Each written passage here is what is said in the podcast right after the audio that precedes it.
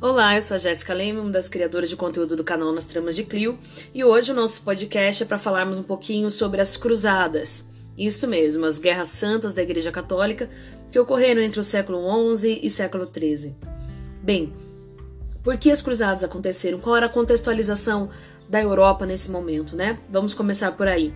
Nesse período, entre o século XI e o século XIII, houve um aumento na expectativa de vida das pessoas decorrente da diminuição das guerras, né? Nós estávamos numa Europa é, feudal, então nós já tínhamos saído daquele período de guerras de expansão que ocorriam muito no Império Romano.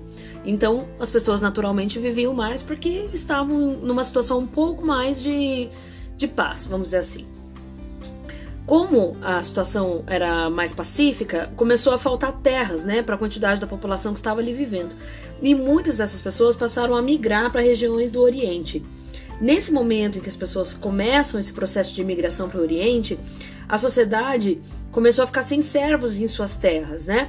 Se você quiser lembrar qual é o papel do servo, basta você ouvir o nosso podcast sobre Europa feudal, que ficará bem claro para você a situação dessa pessoa, né, dentro da sociedade medieval. No ano de 1095, o Papa Urbano II ele vai elaborar o chamado Concílio de Clermont. Esse concílio, que nada mais é uma reunião de, de altos é, bispos e homens do clero católico, ele vai defender dentro desse concílio guerras santas contra os muçulmanos que estavam dominando a região de Jerusalém, considerada, né, sagrada para o catolicismo. Então, nesse momento, o Papa convida os cristãos a se tornarem soldados de Cristo, por isso o soldado cruzado, ou seja, o soldado da cruz. O Papa é, influenciava as pessoas a seguirem dentro dessa empreitada, né, dessa guerra santa, com o preceito de que essas pessoas pagariam seus pecados, que essas pessoas estariam servindo a Deus, que essas pessoas deveriam tomar a sua cruz no sentido de que era parte da vida delas viver esse momento em prol da Igreja Católica.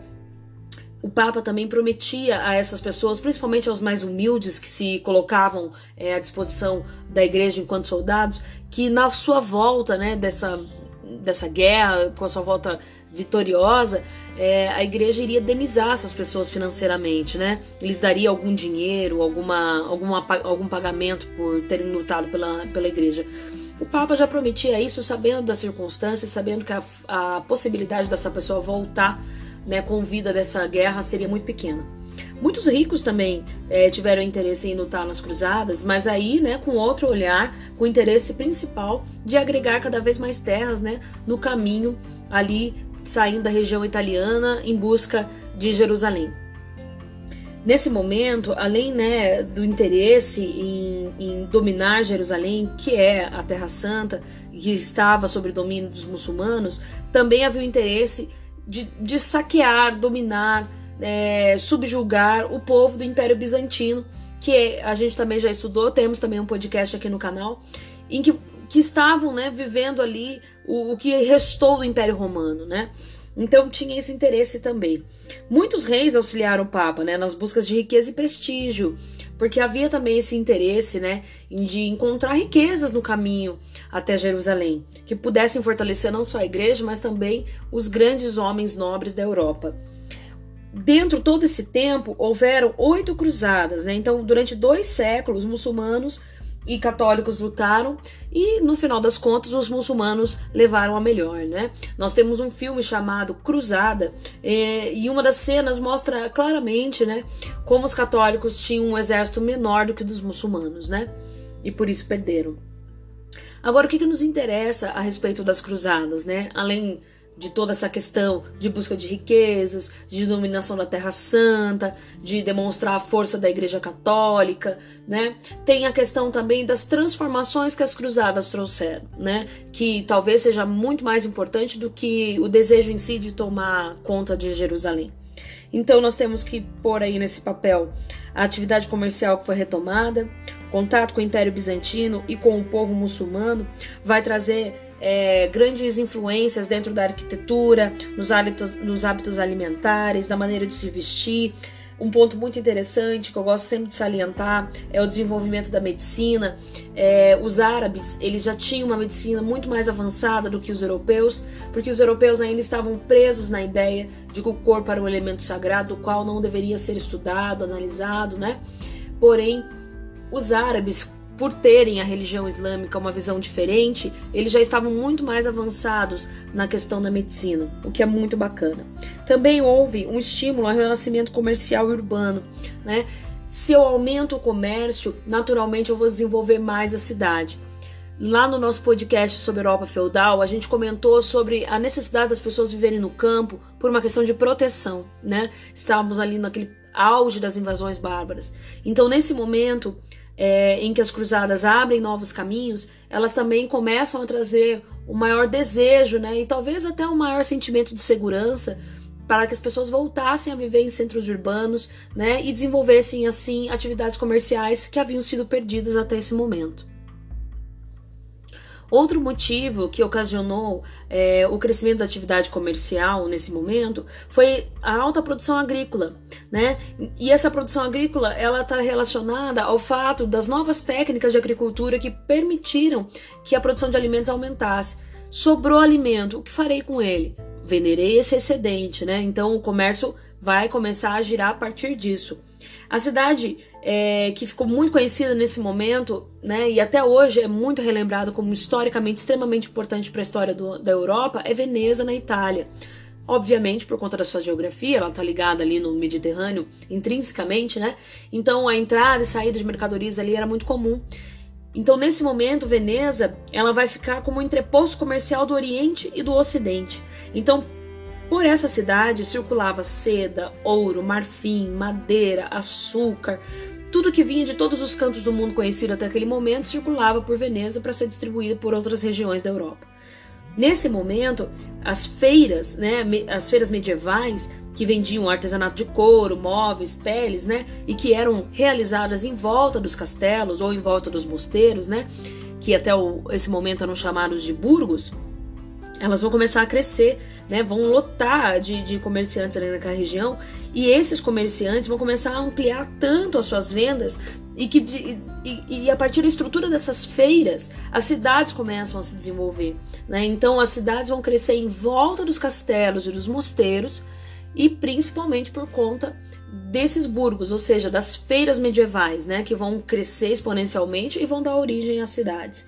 Então, essas cidades medievais, quais eram as características das cidades medievais? Hoje, se você tiver a oportunidade de visitar Veneza, se você vê algum vídeo de Veneza na internet, né, você vai perceber as características de ruas muito estreitas, ruas ladeirosas, né, ou seja, com muitas subidas, íngremes. É, você vai perceber que algumas ruelas é, não dão em lugar nenhum, né? Então, naquela época, não havia esse pensamento de cidade bem organizada, arejada, né? Eram pequenas vilas que foram crescendo de forma meio que desproporcional e deram origem às chamadas cidades medievais.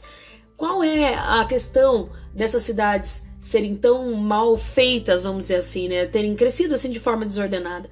Elas se tornaram lugares muito sujos, lugares muito contaminados, né, com todo tipo de sujeira ao ar livre, e isso obviamente vai dar espaço às doenças, né? Posteriormente, iremos comentar nesse período histórico da Idade Média sobre o caso da peste negra, por exemplo. Nesse momento, houveram também coisas bem interessantes, como o desenvolvimento das chamadas guildas. Que, o que, seria a guilda? Né? É uma espécie de associação de comerciantes né, onde estrangeiros não poderiam vender na determinada cidade. Então, era uma forma de proteção né, dos comerciantes ali de determinada região que, que impediam comerciantes que viessem de fora. Além disso, foram desenvolvidas também as chamadas corporações de ofício.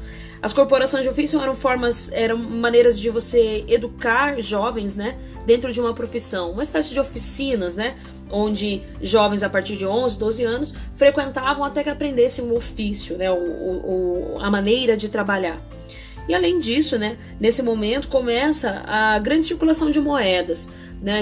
A gente já vem lá do período, do período feudal com o pagamento de pedágios para atravessar determinados feudos, né? as unidades de medida que começam a ser é, impostas, como o valor do quilo, né? as moedas começam a ser cunhadas. E nesse momento de grande circulação de moedas, né? principalmente na cidade de Veneza, que recebia comerciantes do mundo todo, surgem a figura dos bancos. Mas de que maneira surgiram as figuras dos bancos, né? O banco ele vai surgir no século XIV, é, exatamente como diz o nome, em cima de uma banca. Né? Homens armavam bancas no centro dos comerciais das cidades medievais e ali eles funcionavam como uma espécie de casa de câmbio. Então eles trocavam as moedas, né? Para que o comércio fosse favorecido, fosse facilitado. E também faziam o empréstimo financeiro, que era inclusive condenado pela igreja, né? Por que, que a igreja condenava? A igreja condenava não só a acumulação de riqueza, né, como condenava também que você emprestasse dinheiro a juro. Então, geralmente, quem fazia esses empréstimos eram pessoas que não eram cristãs católicas, né? Geralmente judeus, é, homens sem religião, né? E que faziam isso de uma maneira muito discreta, porque isso era crime na época. E para concluir o nosso podcast, nós não podemos deixar de falar que nesse período histórico também nós tivemos o desenvolvimento da universidade medieval, né? Por que, que a universidade vai surgir nesse momento? Então, fica aí a questão, né? Por que chamar a Idade Média de Idade das Trevas se é nesse período histórico que a universidade vai surgir? É algo a se pensar, né? Nesse período histórico, então, a universidade ela vai retomar o estudo de direito, né? Vai é, trazer as novidades do estudo na área da medicina e vai, vai estimular, né? O ler, o escrever, o calcular, né? Que até esse momento era muito pouco realizado pela população em geral, né? O conhecimento estava sempre nas mãos da igreja. Esse conhecimento ele vai sair então, o conhecimento não devia ser só nas mãos da igreja, né? Ele deveria ser repassado a mestres e alunos. Então, nesse momento, a universidade ela vai oferecer cursos de arte, direito, letras, medicina e teologia. E nesse, nesse esquema, né, desse, desse novo olhar para a educação, nesse momento ainda na Idade Média, vai ser usado a teoria, né, chamada escolástica. A escolástica ela foi desenvolvida por São Tomás de Aquino, né? Então vocês estão vendo em São, ou seja, hoje ele é considerado santo da Igreja Católica. E o que, que o Santo Tomás de Aquino acreditava? Ele acreditava que era necessário buscar explicar os conceitos cristãos através da lógica. Isso ainda no século XIII, né? E ele também acreditava que a fé não era contrária à razão. Ou seja, a escolástica, né, o nome escolástica, ele vai dar origem à escola, né? São Tomás de Aquino, diferente de Santo Agostinho, acreditava que a fé podia caminhar junto com a razão. E isso foi transformador para a educação ainda no período medieval. Espero que eu tenha esclarecido algumas dúvidas a, a vocês a respeito do porquê das cruzadas, dos resultados das cruzadas, né? Da formação das cidades medievais a partir das cruzadas, do desenvolvimento e renascimento urbano e comercial a partir das cruzadas, né? E dessa pequena luz que surgiu ainda no século XIII com o surgimento das universidades dentro da, da Idade Média, ainda que sim muito é, vedada, né? A grande população, mas dando seus primeiros passos. Até a próxima!